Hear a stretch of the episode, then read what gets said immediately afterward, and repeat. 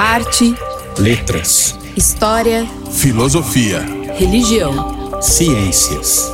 O Estado da Arte. Essa edição é oferecida pela CPFL Energia e pelo Ministério da Cidadania. Seja bem-vindo. Olá. Na virada do século XVIII para o XIX, uma onda varreu o Novo Mundo, transfigurando quase todas as velhas colônias em novos estados nacionais. Vendo de longe, é como se as estrelas tivessem se alinhado e as engrenagens da história se movessem numa cadência inexorável. Mas o teatro da emancipação brasileira teve traços insólitos. Num golpe, a colônia que era proibida não só de manter um exército, indústria ou livre comércio, como de criar universidades ou imprimir livros e jornais, se tornou um império, o único da América pós-colombiana. Diferentemente das outras colônias, como a norte-americana, o confronto armado com a metrópole foi mínimo, e diferentemente da América espanhola, a portuguesa manteve a sua unidade. Visto de fora, tudo se passou quase como um episódio sucessório da dinastia Bragança, ou talvez uma instância preeminente do jeitinho brasileiro, expondo as tendências incongruentes, mas também conciliatórias da civilização luso-brasileira. A insurreição foi uma reação aos revolucionários liberais de Portugal, que queriam restringir as liberdades do Brasil e exigiam a volta do rei. A independência foi proclamada contra ele pelo príncipe herdeiro, que depois impôs uma constituição às elites brasileiras, as quais o forçaram a legar a coroa ao seu filho e retornar a Portugal, onde precipitou uma guerra civil contra seu irmão. Esta trama rocambolesca é em parte explicada pela transferência da corte para o Rio de Janeiro, que se transformou na capital de um império ultramarino com todas as instituições públicas, civis e culturais condizentes com essa condição, e em parte explica os contornos movediços das convulsões provinciais que pipocaram de norte a sul após a renúncia do imperador. Com nomes obscuros como Farroupilha, Sabinada ou Balaiada, algumas foram mero frisson das elites, outras explosões populares, algumas progressistas, outras reacionárias, ou uma mistura de tudo isso. A rebelião de caboclos do Pará, conhecida como cabanagem, por exemplo, terminou com a devastação da economia local, o extermínio de 20% da população e quase destruiu a capital, Belém. Mas, sintomaticamente, os cabanos nunca apresentaram demandas sistemáticas nem organizaram um programa de governo, limitando-se a gritar palavras de ordem contra estrangeiros, portugueses e maçons e em favor da Igreja Católica, Pedro II, Pará e a liberdade. Quais os mitos e verdades sobre o nascimento da nação com maior território, população e economia da América Latina? Como eles determinaram os destinos e desatinos da segunda maior democracia do Ocidente? Para elucidar essas e outras questões sobre a independência do Brasil, convidamos Lúcia Bastos, professora de História da Universidade do Estado do Rio de Janeiro e autora de Corcundas e Constitucionais, a Cultura Política da Independência, Marcelo Basili, professor de História da Universidade Rural do Rio de Janeiro e coeditor de Guerra Literária, Panfletos da Independência, e Miriam Dolnikov, professora de História da Universidade de São Paulo e autora de O Pacto Imperial, Origens do Federalismo no Brasil. Miriam Dolnikoff, você pode nos traçar aí, em linhas bem gerais o panorama das relações entre a colônia e a metrópole entre finais do século XVIII e início do XIX e talvez os principais sintomas da deterioração dessas relações? No período final do século XVIII, começam a, a surgir alguns movimentos é, chamados de movimentos nativistas, movimentos que é, são movimentos regionais é, e que, em que se, alguns, os colonos, a, ou a elite colonial, luta pela independência foram movimentos que não, não, não tiveram resultado imediato, e, e me parece que tudo muda com a, justamente com a vinda da corte é, para o Brasil, que se instala no Rio de Janeiro em 1808. Então, a, a partir da vinda da corte, o Rio de Janeiro se torna a sede do, do Império Português, e isso tem consequências na relação da América Portuguesa com a própria metrópole, porque o, o, impacto da vinda da corte é que os elementos que definiam a relação colonial foram sendo é, suprimidos, por exemplo, o mais famoso, o fim do, do, do exclusivo metropolitano, seja, a abertura do, do, do, da América Portuguesa para o mundo e outras consequências que a gente pode falar mais para frente, mas eu acho que essa, essa inflexão é importante, né? A, a vinda da corte coloca a relação em outros termos e, portanto, a questão da independência também é colocada em outros termos, ou seja, a, a, independência, num primeiro momento, parece que sai da agenda da elite colonial vamos entrar nesse tópico, quer dizer, como se deu essa vinda da corte qual foi, qual foi esse impacto que você mencionou?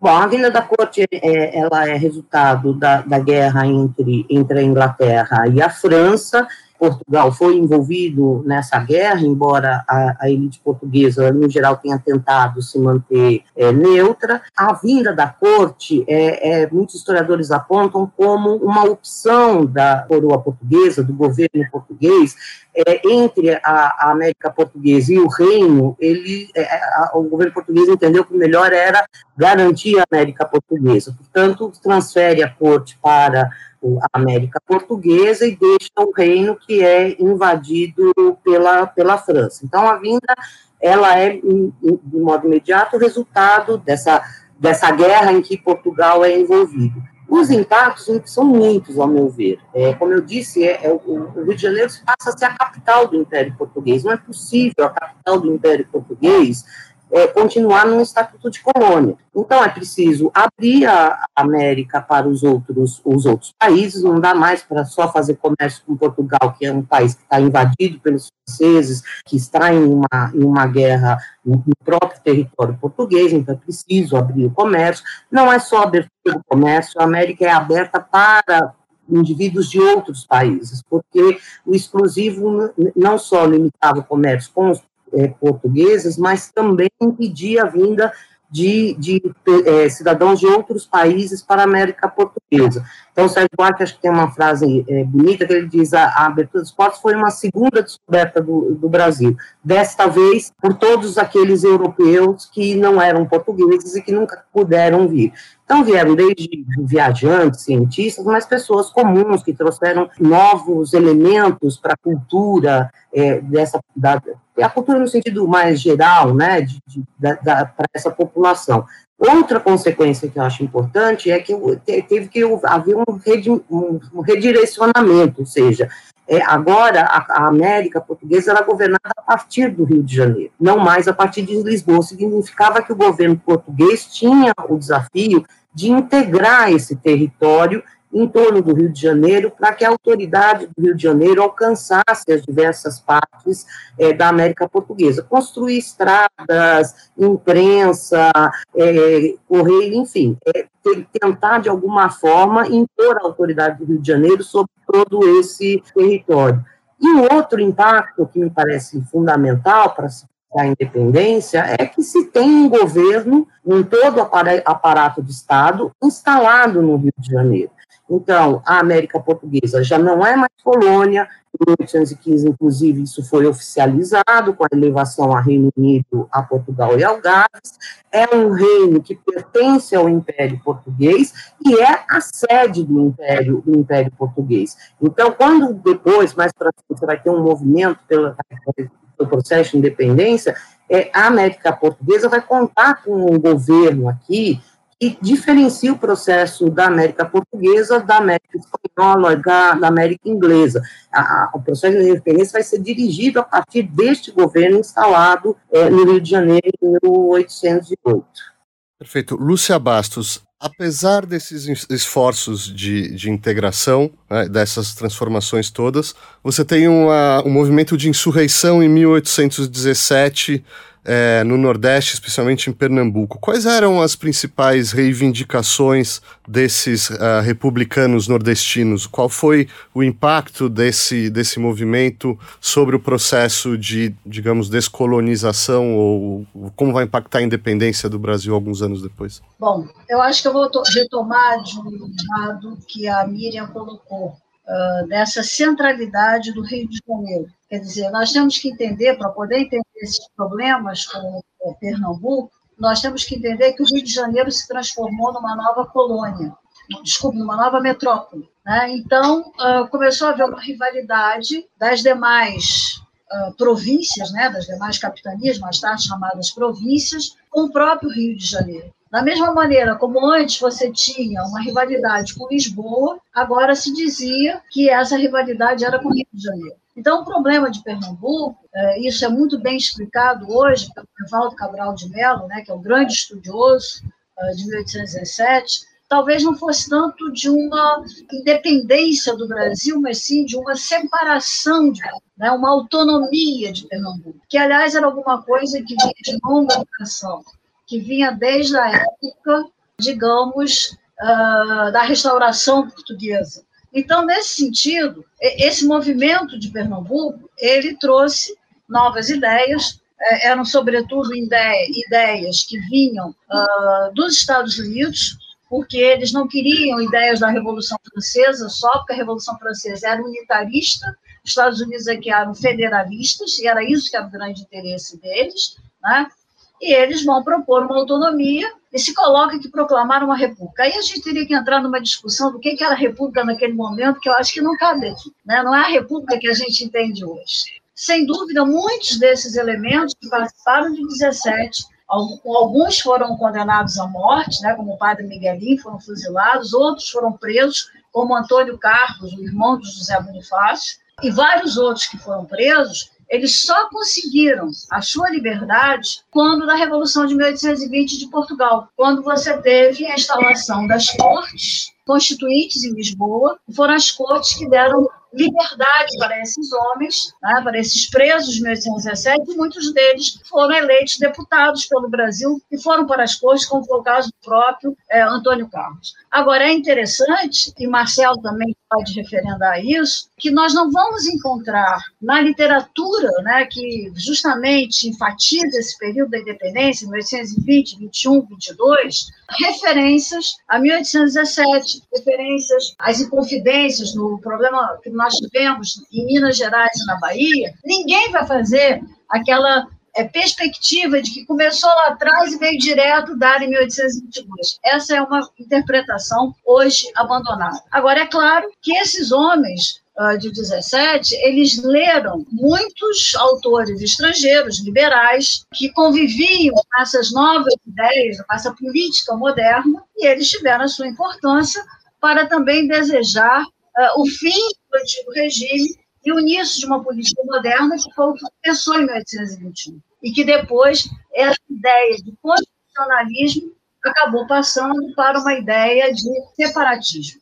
Agora, Marcelo, então a Lúcia, vamos pegar um gancho, porque ela citou essa revolução em Portugal, no Porto, em 1820. As ameaças napoleônicas já estavam há muito tempo afastadas e estoura essa revolução no Porto.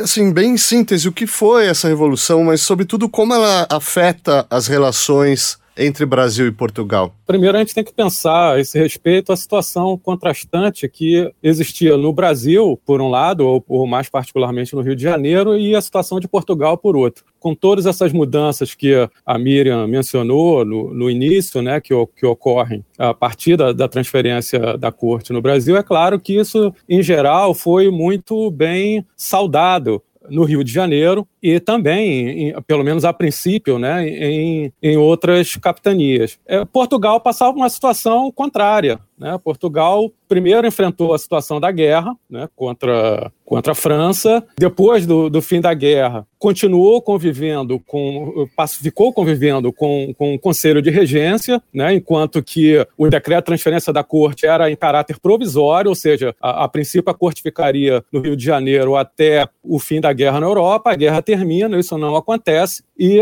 criou já de, de cara essa situação de insatisfação em relação à permanência da corte. Fora isso, né, o, o, o, o que tudo isso significava, né, perda de privilégios para a nobreza portuguesa, perda de privilégios para comerciantes portugueses, crise econômica muito forte. Então, Portugal passava por uma situação muito, muito difícil. Passou ao longo de toda a década de 10 uma situação muito complicada. Né? E não é à toa que no mesmo ano em que ocorre aqui uma, uma, a, a, um movimento em Pernambuco, ocorre também uma, uma primeira revolta lá em Portugal. É isso, é, é todo esse pano de fundo que vai resultar né, esse, esse conjunto de insatisfações que vai resultar no movimento do Porto em 1820. E como isso vai repercutir no Brasil? A repercussão inicial é, ela é muito positiva, né? Fora o, o próprio rei e alguns ministros e burocratas que né, mais afeitos ao antigo regime que né, não viram com bons olhos o movimento, mas de uma maneira geral o movimento é bem acolhido, seja no Rio de Janeiro, seja nas então capitanias, é muito bem acolhido. O primeiro é, problema que começa a aparecer é justamente quando é, se fica sabendo da determinação das cortes portuguesas de retorno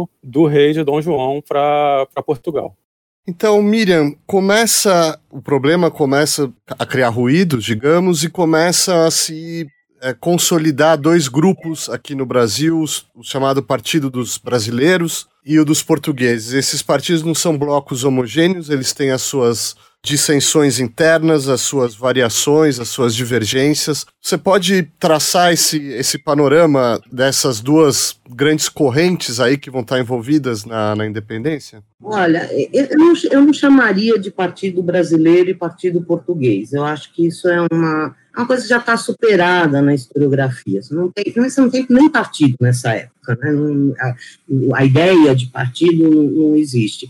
E não tem uma, uma coisa de, libera, de brasileiros contra portugueses, assim, de forma por que eu digo isso? Porque, é, como disse o Marcelo, a, o apoio aqui à, à, à Revolução do Porto foi grande por parte da elite é, luso-americana, porque o principal objetivo da, da Revolução era instaurar uma monarquia constitucional. Então, a monarquia constitucional interessava também para a elite. Como, como, como eu, eu disse é, antes, a vinda da corte tirou a independência da, da agenda no primeiro, no primeiro momento. Então, o que essa elite estava pensando é como é que vai se, como é que ela vai integrar este império na condição de reino e que tipo de regime vai governar esse império que até que continua tendo como sede o Rio de Janeiro.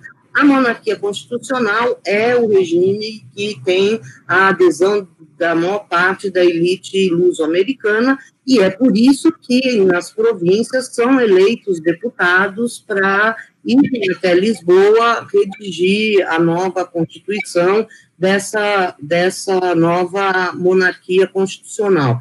Então, é, é, esse eu acho que, que é o ponto a, as divergências, ao meu ver, começam a surgir em função do desenho dessa monarquia constitucional. Quando os portugueses de Portugal queriam uma monarquia constitucional centralizada em Lisboa, a elite luso-americana queria uma, uma monarquia constitucional que poderia ser com sede em Lisboa, embora não fosse, obviamente, a preferência dessa elite, mas que garantisse algum grau de autonomia para o governo da América Portuguesa, de preferência dirigido pelo príncipe regente Dom Pedro, que se tornou príncipe regente depois da, da volta de Dom João para, para Portugal. Então, o que estava em disputa era isso, é, era, era o desenho da monarquia constitucional. O que os, os, os deputados é, da América Portuguesa tentaram nas cortes de Lisboa é aprovar um desenho que garantisse esse, esse governo, que é autonomia, não é independência é um, um, certo grau de autonomia submetido ao governo de Lisboa, mas com autonomia para decidir as que, sobre as questões específicas da América. Então, acho que é aí que começa a surgir divergências, mas esse também é um processo lento. Talvez ele, ele comece a se acelerar nos primeiros meses de 1822, mas é um, é um, é um processo lento. Por isso eu, eu, eu acho que não, não, é, não, é bo, não é uma boa forma de olhar para esse processo falando em partido é, português e partido brasileiro. Eu acho que são elites do Império Português em territórios que são dois reinos, a essa altura do campeonato, do Império Português, que têm propostas diferentes sobre o desenho da nova monarquia constitucional. Perfeito. Agora, Lúcia, vamos pegar daí. Então, você tem o rei Dom João de volta a Portugal, você tem uma assembleia com representantes portugueses, mas também brasileiros. A partir daí, quais são os capítulos principais que vão levar, para a gente resumir esse enredo, que vão levar à famosa proclamação da independência por parte de Dom Pedro? Como que a coisa vai se desenvolver até chegar a esse momento? Bem, a gente tem que pensar primeiro num ponto muito importante, que é o desencontro das informações e a distância que separava Brasil e Portugal. Quando uma notícia, uma ordem, um decreto Portugal chegava ao Brasil, né, e havia uma reação, para essa reação chegar a Portugal, nós já tínhamos tido uma outra, digamos, um, um outro dado uh, realizado. Então, isso é um dado, é, é uma questão que tem que ser levada em consideração, porque isso vai explicar, digamos, muitos dos ruídos que você vai ter, como a, a, a Miriam colocou muito bem, não entre brasileiros e portugueses, mas entre as elites desse império português. Como disse Marcelo, houve um primeiro momento a adesão, especialmente das províncias uh, do norte e do nordeste, do Rio de Janeiro a Lisboa, a eleição para os deputados, né, para as cortes de Lisboa, que não são só brasileiros natos, nós vamos ter vários portugueses que atuavam aqui uh, e que vão ser escolhidos como deputados. E nós vamos verificar, como já foi dito aqui, que nesse primeiro momento ninguém está pensando em separação a Miriam falou até de autonomia, eu falaria de uma emancipação, no máximo, de uma independência moderada, uma independência administrativa. Você tem dois reinos, e a proposta do próprio José Bonifácio, que vai ser a proposta levada por São Paulo. Você tem dois reinos, você podia ter uh, uma monarquia dual, mas cada reino deveria ter leis específicas, a própria Constituição deveria ser adaptada. Ora, por que que isso vai, é, aos poucos, né, é, vamos dizer, desabar? Bom, começamos em 21, nós vamos podemos ver pela literatura de época, pelos acontecimentos de 21, que nesse primeiro momento, nesse primeiro ano, não há nada que digamos que nos leve a uma proposta de separação. Né? A única questão, justamente, é um documento que os deputados de São Paulo levam para as cortes, lembranças e apontamentos, que eles falam da proposta de uma monarquia dual. Nós podemos dizer que vão ser uh, acontecimentos que começam a se estabelecer em setembro, de, a partir de setembro de 21, não é? Uh, que trazem alguns problemas, algumas divergências entre uh, os dois reinos. Quais são esses acontecimentos? Primeiro, você permitiu que fossem eleitas juntas provisórias, eleitas pelo voto popular, entre aspas. Né? Lógico, a eleição tinha uma série de, digamos, de graus para isso, mas não era ainda uma eleição censitária, como nós vamos ter ao longo do Império. Então, essas juntas vão ser eleitas. E ao invés de ficarem subordinadas ao regente Dom Pedro, elas vão estar subordinadas você vai ter um comandante de armas, ou seja, do Exército, para cada província, que também vai ser indicado e também vai ser, digamos, estará subordinado a Lisboa. E você vai ter a ideia, quer dizer, a proposta de que Dom Pedro deveria também voltar a Portugal para completar os seus estudos. E você começa a ter, quer dizer, uma reação por parte, sobretudo, das províncias do Sudeste e do Sul, e isso vai gerar uma série, digamos, de desencontros. E podemos dizer que o primeiro fato que marca isso, que não vai falar de uma independência, é o célebre Dia do Fico, janeiro de 1822, que Dom Pedro, de início, ele, ele diz que vai partir para Lisboa, depois que ele é convencido pelos membros da elite de permanecer aqui para evitar uma desintegração do país, e é o primeiro ato de rebeldia de Dom Pedro, não contra o pai. Ele, quer, ele deixa isso muito claro em todos os seus atos. É contra as cortes de Lisboa. É como se esse processo não fosse um processo contra Dom João VI, mas sim contra a política das cortes de Lisboa. E aí nós vamos ver que vai haver um centro. E a partir de abril de 22, nós vamos ter realmente alguns jornais, como é o caso do Revérbero Constitucional Fluminense, falando de uma proposta de uma emancipação. Uh, então, o que nós observamos é que começam a haver desavenças. E de cada vez mais você vai tentar diminuir o, a, quer dizer, as liberdades alcançadas pelo Brasil uh, no período e do Reino Unido.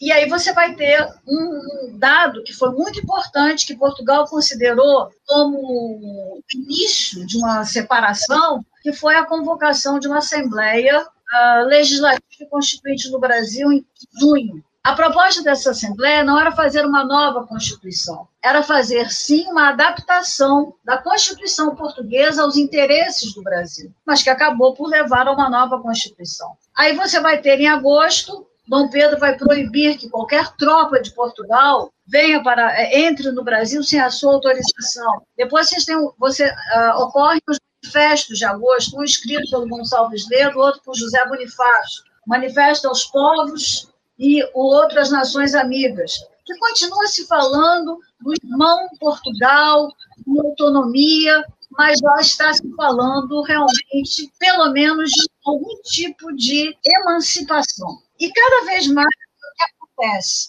Essas atitudes vão ter eco nas cortes de Lisboa. E você vai começar a ter uma posição nas cortes dos deputados portugueses, posição uh, integracionista, que acha que deve haver uma união, deve haver uma, uma única unidade, um único rei, uma única coroa. Então, essas desavenças vão acabar por levar a única. São atos que são considerados despóticos no Brasil em relação às cortes de Lisboa, e elas vão levar ao desenlace final, que seria a independência do Brasil. Mas é um processo muito lento. Realmente, a partir de junho, agosto, é que nós começamos a falar em separação. E mesmo uh, quando você tem o 12 de outubro, momento da aclamação de Dom Pedro como imperador do Brasil, ainda se vai falar uma possibilidade da união dos dois reinos. Né? Quer dizer, o processo da independência não acaba em 22. Eu diria que o processo da independência só acaba em 1825 com um tratado de reconhecimento da independência por parte de Portugal. Perfeito. Marcelo, uma vez cruzado o Rubicão, ou no caso o Riacho do Ipiranga, aqui em São Paulo, quais vão ser os principais focos de resistência aqui no Brasil a essa independência? Como o Rio de Janeiro vai lidar com esses focos, como eles vão ser eventualmente é, suprimidos ou, domesticados, pelo menos, quer dizer, qual, como que se dá resistência a essa independência proclamada por Dom Pedro? A independência, né, no final de, de 22, inicialmente ainda considerando como data a, aclamação de, de Dom Pedro, em, em 12 de, de outubro, era longe de ser um consenso em qualquer lugar do Brasil, mas principalmente nas províncias do, do, do chamadas províncias do Norte, né, o que incorporava também o que a gente chama hoje de Nordeste. Aquele, aqueles mesmos grupos que apoiaram a, a, o movimento de 1820 em Portugal, né, e que manifestaram a, adesão às cortes portuguesas, né, boa parte deles, aos poucos, de, de, ao longo desse processo que a Lúcia descreveu, é, passa a aderir à, à causa de um, da, da independência. Né? Ali no, ao longo de, de 22, a gente tem uma série de episódios que, que, é, é, em que Dom Pedro busca congregar as já então províncias em torno, em torno dele. Né? O, o, Conselho de Procuradores, em fevereiro de 22, né, que reunia representantes das províncias, a convocação da Assembleia Constituinte, e ao longo desse processo, que é grande parte estimulado pelas notícias contrárias, supostamente contrárias ao Brasil, que vinham é, de Portugal, é, isso vai eh, promovendo um, processo cada vez maior de adesão é, das câmaras municipais, dos governos provinciais ao, ao, governo de Dom Pedro, ao governo do, do Rio de Janeiro. De modo que quando a gente chega à independência, por outro lado, muitos havia ainda muitos focos de resistência né, a, a, essa a, a, própria independência. Então, os principais é, focos foram justamente naqueles onde a gente observou no, aí no final de 22 e ao longo de 23 as chamadas guerras de independência, né, a Bahia, é, Maranhão, Ceará, Piauí, Pará, né, em todos esses lugares houve, foi preciso é, enviar tropas, contratar tropas, inclusive, né, é, chamadas mercenárias, e promover um conflito armado que não era só é, um conflito entre o governo do Rio de Janeiro e essas elites nas províncias, mas era um conflito interno nas próprias províncias. No caso da Bahia, isso fica muito claro ali com a briga entre entre as elites do Recôncavo, por um lado, e parte das elites em, em, em, Salvador, na capital. Então, era um conflito interno também. As elites é, provinciais também estavam divididas. Então, só ao longo desse, desse processo é que a gente vai poder ter uh, uma, uma adesão formal né, no segundo semestre, ao longo do segundo semestre de 23, começando pela Bahia, no, no 2 de julho, uh, a, a independência. Nós estamos mais ou menos no meio aqui do nosso encontro, acho que até para uma, uma questão de, de, de, síntese e visualização do ouvinte, eu gostaria muito de ouvir de vocês, se vocês puderem destacar alguns elementos de, digamos, uma, uma análise comparada, em linhas gerais, entre a independência da América Portuguesa, quer dizer, a independência do Brasil, e, os, e a independência de outros países aí no Novo Mundo, da, da, América, da América Espanhola, eventualmente até se quiserem comparar com o que aconteceu nos Estados Unidos algumas décadas antes. Mas é, co como vocês veem as semelhanças e contrastes, é, o que é, as convergências e, e, e, divergências e contrastes entre esses, entre esses diversos processos? Uh, Miriam. Bom, é, são, são muitas, eu vou falar uma, deixo para o Marcelo e para a Lúcia falarem, falarem outras, são, acho que são algumas coisas, mas eu acho que é uma, uma, uma, uma diferença importante no caso da, da independência brasileira é a manutenção da unidade da América Portuguesa em um só país. Né? Feita a independência, o que era a América Portuguesa, com o tempo, não foi de imediato, mas com o tempo ela se torna um único país, que é o Brasil. Essa unidade não estava dada, ela não era, vamos dizer assim, obrigatória, não estava. A colônia, ela, a América Portuguesa, ela era composta de diferentes regiões, com características diferentes, às vezes economias diferentes, interesses diferentes. Então, é, existia a possibilidade de essa América Portuguesa, feita a independência, se fragmentar em mais de, de um país. É, então, a, eu acho que a, a, manutenção na unidade, que foi uma construção, ao meu ver, uma, foi uma construção de parte da elite luso-americana, aliada inclusive ao, ao Dom Pedro, que tinha o interesse em manter essa unidade, ela conseguiu que essa, essa fosse a alternativa que, que prevalecesse. Então, acho que essa é uma, é uma diferença importante, isso traz consequências para sempre, né? Quer dizer, é, você cria aí um, um país com o tamanho que é o Brasil, é, e que traz, obviamente, desafios muito próprios para um, um, país dessas dimensões, um país com as características que tem esse, esse, esse novo Brasil, né, que é construído. Que tal, Lúcia, o que sai dessa comparação aí com o resto da, do, do continente? É, a Miriam acentuou uma, uma diferença, que é claro, que é básica, mas eu gostaria de colocar um ponto de semelhança.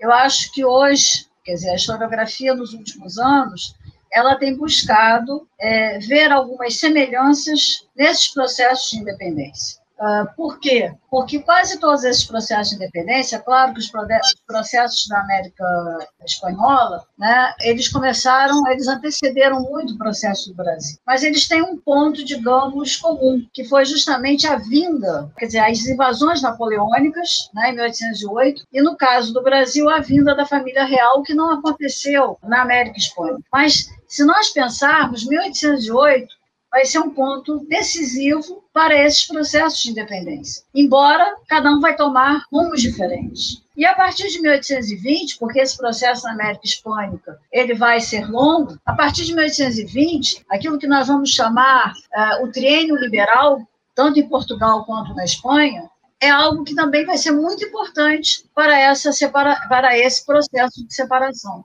Então, é claro que, a, digamos, o fazer, dessa, o fazer dessa independência, como a, a Miriam já apontou, é totalmente distinto. Mas, se nós pensarmos um, o bojo né, da, da conjuntura histórica, ele foi importante para que esses processos acontecessem uh, naquele momento e aquilo que a historiografia considera, justamente as independências, elas não deixam de ser processos que levam esses países novos a entrar uh, naquilo que você chamaria de uma política moderna. O que é uma política moderna? Seria uma política constitucional. Claro, nós podemos indagar, mas será que todos aqueles caudilhos que depois vão surgir uh, na América Hispânica, isso é uma política moderna? Mas são todos, quase todos os países, né, vão, dar, vão ter constituições, vão ser repúblicas com, com constituição, enquanto o Brasil vai ser um império, também uma monarquia constitucional, ainda que seja uma monarquia, uma constituição outorgada, mas aceita pelas câmaras. Então, eu acho que hoje, né, essa, essa comparação, ela deve existir pensando nas diferenças, mas também que há aproximações. E uh, se nós formos ver a fundo,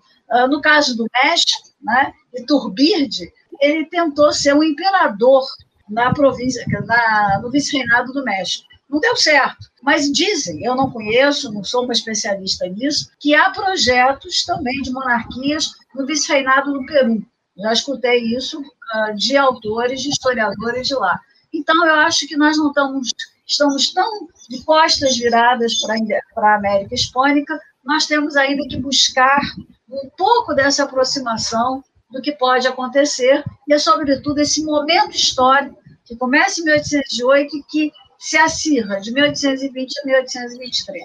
Que tal, Marcelo? Como você vê isso? A diferença em relação ao processo, né, chamado processo de independência, a diferença é, mais óbvia é, sem dúvida, a transferência da corte, caso, caso único que ocorreu. Agora, não é tão óbvio assim a gente é, pensar se numa questão que a, que a Miriam mencionou lá no, no início, é, se, se a transferência da corte ela postergou ou ela acelerou o processo de independência. Né? Isso é uma questão que, se quiser, a gente pode discutir depois. Mas, é, seguindo a, a linha da, é, da, da Lúcia agora, né, de, de apontar algumas semelhanças, né, eu acrescentaria que uma outra semelhança é que né, se, se, aponta também como uma, uma diferença o fato da gente ter aqui é, ter feito a independência continuando, mantendo a mesma dinastia, mas é, é bom lembrar é, que também na, em boa parte da América Hispânica, o, o chamado processo de independência, ele é deflagrado, em um primeiro momento, em adesão à metrópole.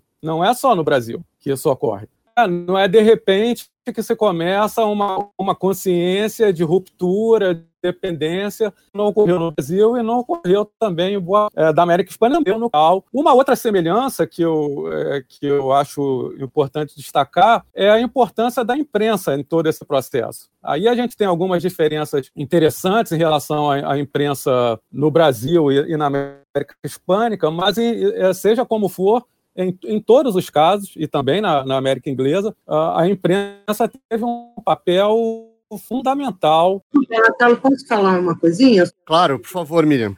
Não, eu só queria, na verdade, não nem acrescentar, reforçar uma coisa que a Lúcia falou, que eu acho super importante que fique bem. É, a, a, as independências da América, elas tiveram todas elas uma mesma especificidade, nesse sentido elas são semelhantes, é que a instauração, a, a, instauração de regimes liberais constitucionais, essa instauração se deu ao mesmo tempo que se construía a nação que se construía o Estado.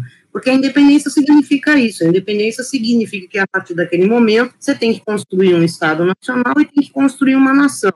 E, e é neste processo que se instalam regimes liberais constitucionais. Isso se deu na América toda e é uma especificidade da América. Né? Eu acho que isso é interessante. Exato, você falou do desafio constitucional e é justamente aqui que eu queria entrar, porque uma vez estabelecida essa, eh, essa independência, uma vez relativamente pacificadas as, as resistências, e bem relativamente, há o desafio de se criar uma Constituição. Né? Lúcia, como esse desafio vai ser enfrentado num primeiro momento? Quais são os, os, os protagonistas? Quais são as forças aí, as, as coalizões que, tão, que, que se formam, quais são os diversos movimentos constitucionalistas, as divergências, as características comuns entre eles. Se você puder limpar um pouco a área desse jogo para gente aqui.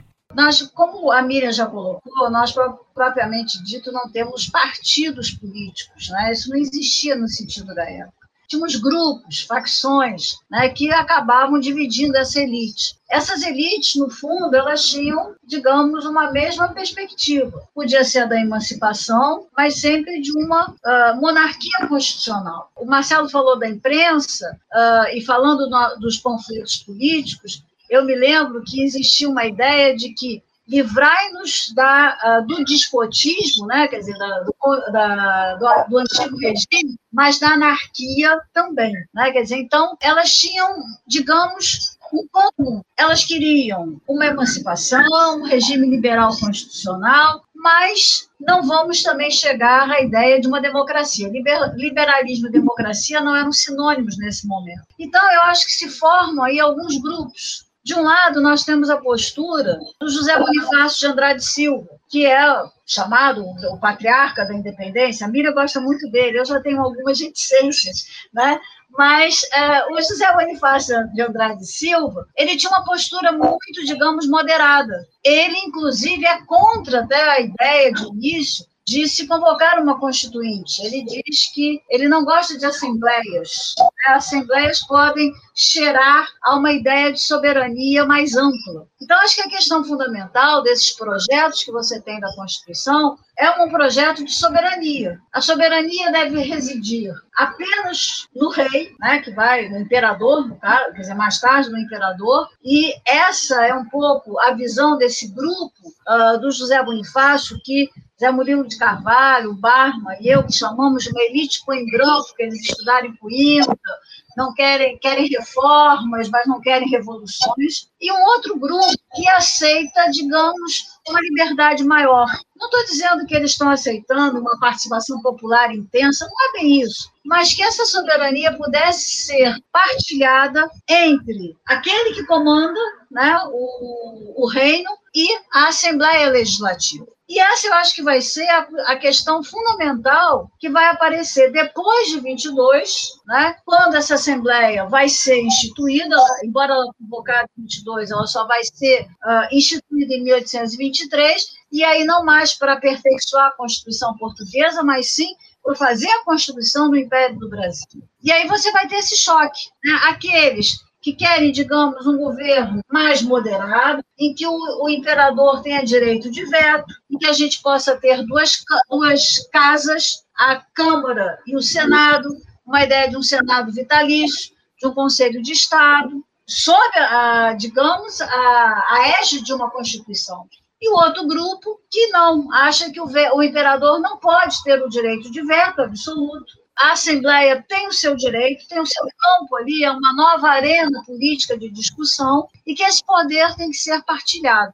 Então, esse grupo, né, eu chamo de grupo uh, brasiliense. De modo geral, é um grupo, digamos, mais um pouquinho mais radical. Radical aqui não estou dizendo que seja apoiado nas camadas populares, elas também participaram, mas é um grupo que tende mais a uma autonomia maior dessa Assembleia, a um poder maior dessa Assembleia. E você tem alguns jornais, como o Revérbero Constitucional Fluminense, o Correio do Rio de Janeiro, a Malagueta, que são jornais da época que vão apoiar essas, essas posturas. Isso aí vai acabar, esses desentendimentos e a própria proposta uh, de Dom Pedro, que é um liberal, mas não é um, é um liberal até certo ponto, ele não quer perder o seu poder, vai acabar com o fechamento da Constituinte uh, em novembro de 1823 e vai então ele propor por meio de um Conselho de Estado, a elaboração de uma nova Constituição, que no fundo não é muito diferente da antiga, mas foi uma Constituição feita por um grupo, não foi uma Constituição promulgada, mas como eu já disse, ele, apesar de tudo, Pedro resolve mandar a Constituição para todas as câmaras municipais aprovarem. E isso seria um dado importante, porque as câmaras municipais, na época do Brasil colônia, elas tinham um poder muito grande, quer dizer, elas tinham um papel muito importante. Não digo um poder muito grande, um papel muito importante.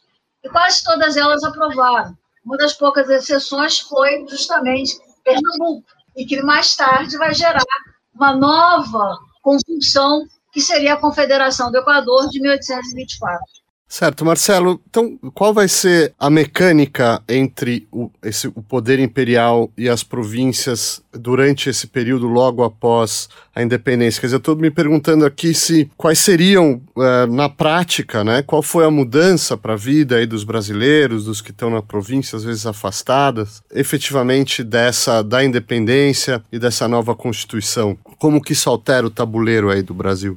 Uma das dificuldades da, das províncias em apoiar o, processo de, de independência levado a cabo por Dom Pedro era justamente a questão da autonomia. Né? Isso era um, um, um ponto fundamental para quase todas as províncias, principalmente no, no Norte e Nordeste. É, daí muitas é, preferirem continuarem a adesão a, a Portugal até pouco depois da independência. Essa questão, esse, esse embate entre um projeto mais centralizador e um projeto mais descentralizador, ele eh, vai, vai ser a grande tônica dos debates na Assembleia Constituinte. Né? E é uma, é uma questão que, na verdade, vai atravessar o império todo. Né? Não se resolve nesse momento e nenhum outro momento. Vai atravessar é, todo o império. Então, é, eu diria que tanto dentro da Assembleia Constituinte, quanto, principalmente depois, uma vez otorgada a Constituição de, de 24, que é, como a Lúcia disse, é um pouco diferente, mas não é tão diferente assim em relação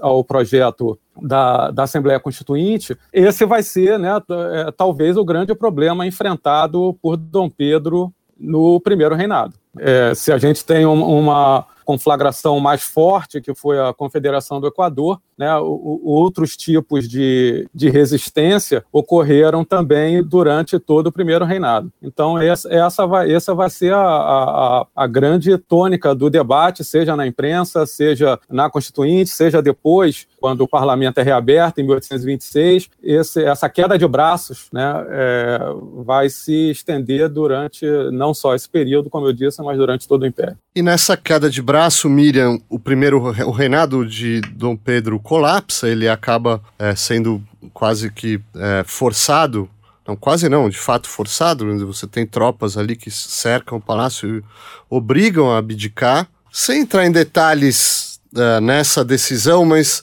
se a gente puder contrastar o que foi o primeiro reinado e o que foi a regência em termos desse processo de consolidação da independência, do, do, do surgimento da nova nação, o que muda com o governo de Dom Pedro e agora com uma regência estabelecida, uma vez que o, o príncipe herdeiro é, é uma criança ainda, então você tem que criar uma junta ali, né? de representantes uh, parlamentares para serem os regentes. O que muda entre o primeiro reinado e a regência em termos da, da, da consolidação do processo de independência e da formação nacional? Vou tentar ser bem sintética. É, eu acho que a questão fundamental é, é que, também no caso da América Portuguesa, o, o, a, a independência deflagrou disputas em torno do perfil e do desenho dessa monarquia constitucional. Então, essa disputa está colocada, desde a independência, está colocada, como o Marcelo lembrou, no, no, na Constituinte, no fechamento da Constituinte. A outorga da Constituição é, de 1824 é a outorga de uma Constituição liberal, uma outra discussão até que ponto ela foi de fato implementada ou não foi, é, é uma questão que, a gente pode tratar, mas ela, ela, ela na, na, no seu conteúdo é uma Constituição típica do liberal, daquele liberalismo, como também a Lúcia chamou a atenção, nós estamos falando do liberalismo do começo do, do século XIX. Então, o, mas o desenho que se estabelece a partir dali é um desenho de uma monarquia em que o, o, o, imperador tem um peso que não é aquele desejado por uma boa parte das elites das diversas províncias. Então, é, a, a, questão da autonomia das elites provinciais estava colocada. É, então, eu entendo que uma primeira diferença importante é que, justamente depois da, da, da, da abdicação de Dom Pedro, é aprovada uma reforma constitucional. Eu acho isso interessante, quer dizer, eles querem, essas elites estão descontentes com o desenho da monarquia, tal como no primeiro reinado, mas elas não, não fazem uma revolução, elas não, não, não proclamam a república, elas não, não redigem outra constituição, elas fazem a reforma constitucional daqueles artigos que elas querem mudar, especialmente em relação a autonomia dos governos provinciais. Então, é um movimento, vamos dizer assim, eu não queria chamar de conservador, mas é nesse sentido, né? não é um movimento revolucionário nem nada. Então, acho que essa é a primeira mudança, né? Com a regência, eu particularmente é, defendo é, que com essa reforma constitucional que foi aprovada em 1834, se estabeleceu uma monarquia constitucional que tinha as características de um arranjo federativo, na medida em que se dividiu as competências do governo central e as competências dos governos provinciais, e dessa forma os governos provinciais tinham, tinham autonomia.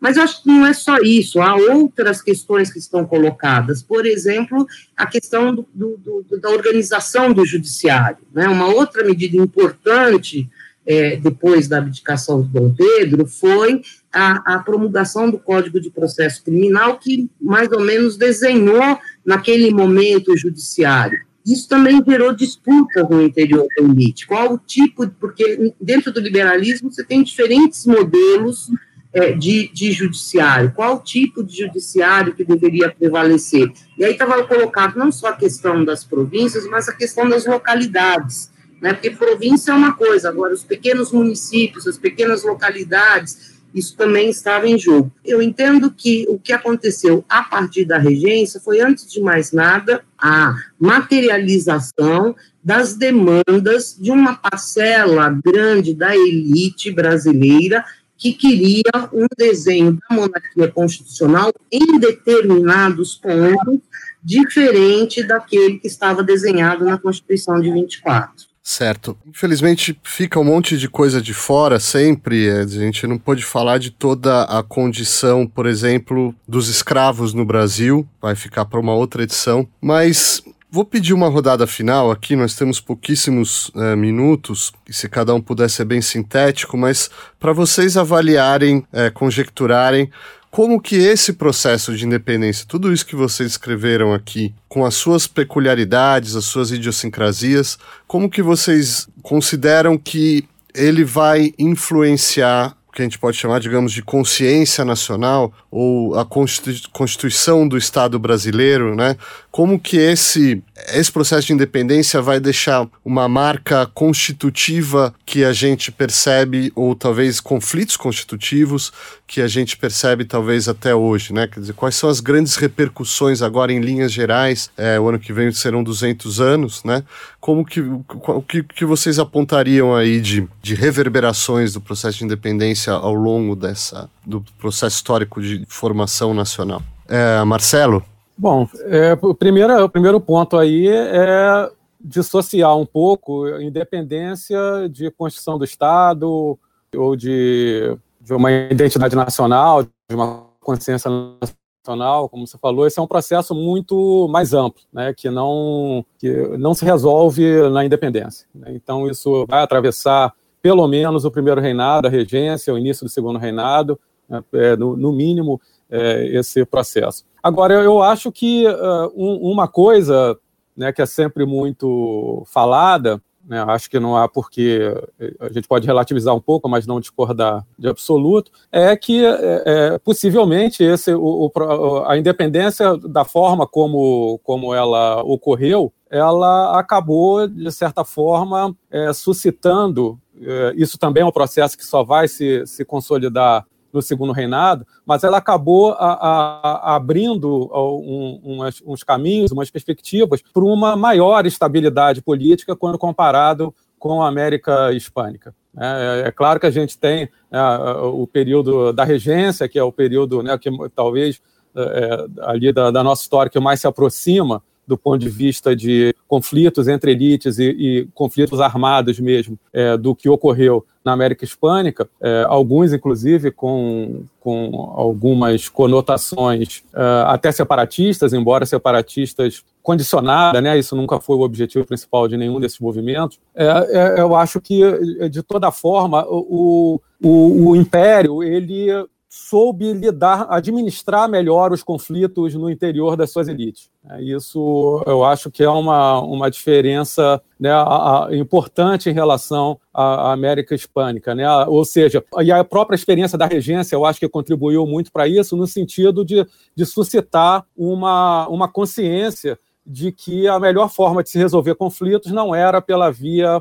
armada. É, então, eu acho que é, essa é uma diferença importante. É claro que há outros mecanismos que vão ser é, é, mais desenvolvidos no segundo reinado, que vão conferir essa maior estabilidade, é, mas ela, eu acho que acabou ocorrendo. Eu volto a dizer, estabilidade aqui eu não estou dizendo no sentido de ausência de conflitos, né? Os conflitos é, é, é, é sempre existiram, mas eu, eu estou me referindo no sentido de uma, é, de uma forma de uma outra forma de administrar esses conflitos. Então acho que esse é um, é um, um ponto importante em relação ao que ocorreu a vários outros, certamente Lúcia e Miriam é, vão tratar, que podem é, diferenciar esse, esse processo. Lúcia Bastos, que tal a independência no, no ideário nacional? Conclusões finais aí. É, eu concordo que eu acho que a gente tem que separar a independência da ideia de uma, uma quer dizer, de uma identidade nacional. Acho que isso não existiu. Uh, mas, de qualquer forma, eu vou pensar, eu, o que eu gostaria de trazer aqui para a gente pensar, né, quer dizer, refletir, né, que há um problema muito importante uh, em relação a essa independência né, que também aconteceu nos outros estados, não estou dizendo que não, mas é porque essa independência ela teve, quer dizer, ela acabou sendo muito mais dirigida para as elites, as preocupações maiores foram em relação às posturas e aos objetivos das elites, e pouco foi pensado em relação às camadas mais baixas. Só para a gente, você falou de escravidão, né? só para a gente pensar, a Constituição de 1824 em nenhum momento usa a palavra escravo. Né? Ela fala de libertos, mas não de escravos. E eu acho que muitas das mazelas que nós temos até hoje, elas também começam aqui. Porque, por exemplo, a questão da educação. Né? Você tem uma lei que devem haver escolas de primeiras letras, mas quem pode estudar nessas escolas? Porque são os libertos, mas não os escravos e isso depois vai ser regulamentado por uma lei de 1827, mas é aquele problema que nós temos, regulamentam-se as leis, mas na prática elas não são efetivadas. Então, acho que essa questão da educação, ela foi durante muito tempo pensada para as elites, né? O grande colégio que nós vamos ter, ah, justamente nesse período aí das regências, é o colégio de Pedro II, que é um colégio para as elites, e para se dissesse o filho do porteiro podia estudar lá, até tinha umas bolsas para isso, mas era um colégio para homogeneizar as elites, né? E eu acho que é um pouco também uh, da falta, né, digamos, de uma cidadania, né? Quer dizer, você não teve uma preocupação uh, de formar uma consciência, quer dizer, Uh, se colocava que, uh, quando você pensa em Revolução Francesa, você substituiu a, a própria religião pela história nacional, né? Isso aqui não aconteceu. Não precisamos lembrar que a separação da igreja do Estado só vai acontecer na República. Então, você não tem, quer dizer, a formação dessa consciência. Você não tem justamente essa formação de uma história onde estejam também aqueles que foram digamos, ignorados nesse processo. Então, eu acho que isso aí, é lógico não é um fio condutor que vai até os dias de hoje, mas isso traz preocupações na formação de uma alma dessa nação que não aconteceu e que eu acho que até hoje uh, nós ainda temos uma cidadania e uma nação capenga. Miriam Donikov. Eu acho que insistir na, na, no liberalismo nas instituições, eu acho que um elemento importante aí é, é que, a partir da independência, foi se organizando um regime liberal numa sociedade escravista. a escravidão não pode ficar de fora, é, é, é, isso foi uma. Um, a, a, existência da escravidão, por outro lado, não impediu a, a organização do regime liberal, porque o regime liberal foi a organização de instituições capazes de internalizar o conflito no interior das elites, que é o objetivo princípio de qualquer regime constitucional liberal, é que os conflitos não, não, não, não, não, não se transformem em guerra, não se transformem em conflitos armados. Claro que existiram conflitos armados, mas as instituições da monarquia foram organizadas de forma a canalizar para dentro dessas instituições a maior parte dos conflitos entre os setores, é, entre os setores da elite. E, e, e, isso numa sociedade escravista que significa não só, obviamente, a exclusão dos escravos, que o regime liberal, obviamente, é para o mundo dos livres, mas também uma camada de, pessoas, de homens e mulheres livres que, que eram pobres e que, portanto, não tinham acesso a essas instituições e que, portanto, não tinham muitos dos direitos que estão, inclusive, consagrados na Constituição de 24, que, obviamente, para essa população, é, esses direitos não, não eram considerados, não existiam. Então, eu acho que a gente teria que pensar também por aí, né? Quer dizer, a, a Lúcia disse bem, o liberalismo não é, não é igual à democracia, o liberalismo do século XIX, mas a, a, a, gente vive no mundo ocidental, no longo prazo, a história do, dos regimes liberais. A democracia atual, ela é, vamos dizer assim, uma derivação dessas experiências liberais do, do século XIX. Então, acho que é, analisar o império a partir da independência, da organização desse regime liberal, pode nos ajudar a pensar a longo prazo a história do, do, regime, do regime liberal no Brasil, para tentar entender, e eu não tenho resposta aqui, eu não, não, não sei dizer como, mas para tentar entender como é que a gente chega na democracia atual. Não que uma coisa explique diretamente a outra, não é isso, mas é pensando justamente em processos históricos de, de, de rupturas, de continuidades, de transformações. Perfeito, tentaremos entender isso em outras edições, mas por hoje já, já tem bastante o nosso ouvinte para pensar. É, eu agradeço muito, agradeço Marcelo Basile, Lúcia Bastos, Miriam Donikov, agradeço ao nosso ouvinte e até a nossa próxima edição.